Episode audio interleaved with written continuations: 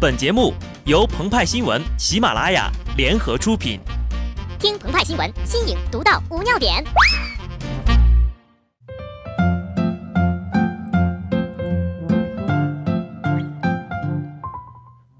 如果樱花掉落的速度是秒速五厘米，那么请问一百斤樱花掉落的时候动能是多少？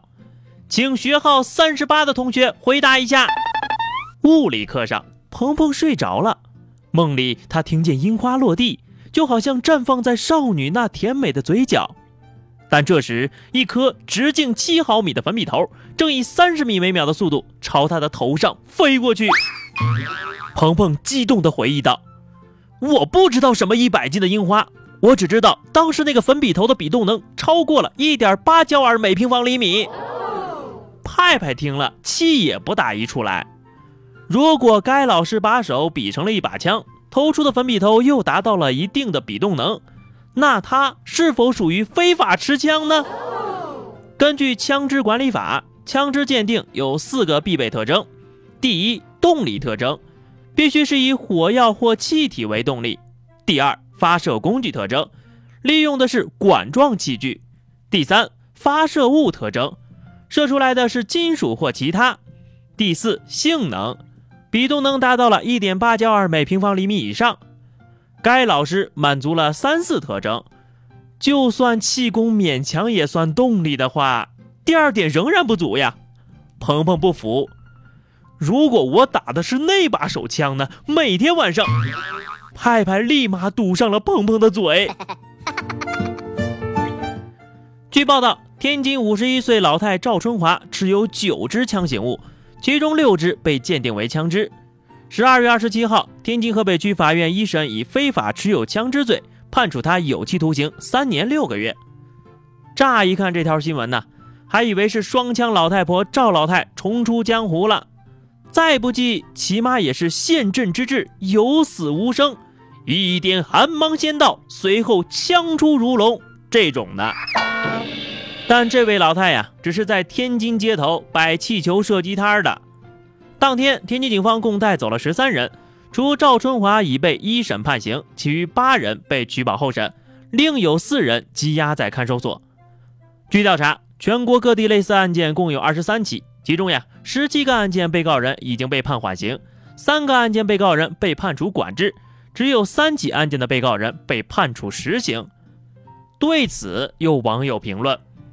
一大把年纪了，不去碰瓷儿，非要学别人自食其力，这回出事儿了吧？早在二零一四年七月，云南澄江县公安局查获张某十支可疑枪支，其中呢八支被鉴定为枪支，法院判定其构成非法持有枪支罪。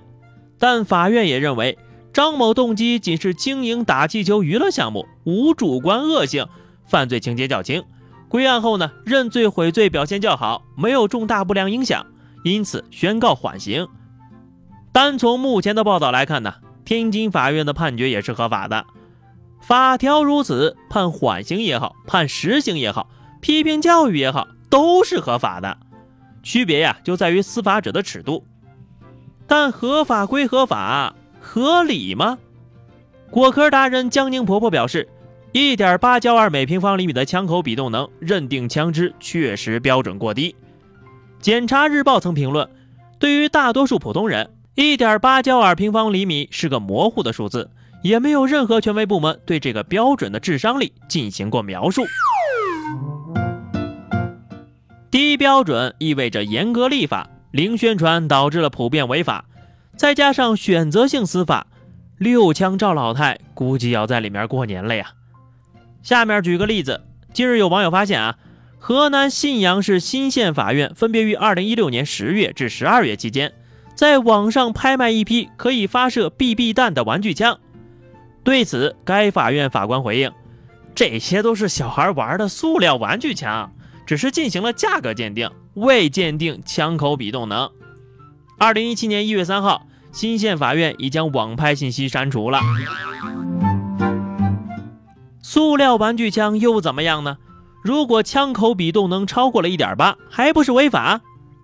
赵春华的女儿告诉澎湃新闻，她母亲认为自己摊子上的枪是玩具枪，根本不知道那是法律意义上的枪啊！如果知道是枪，根本也不会碰啊！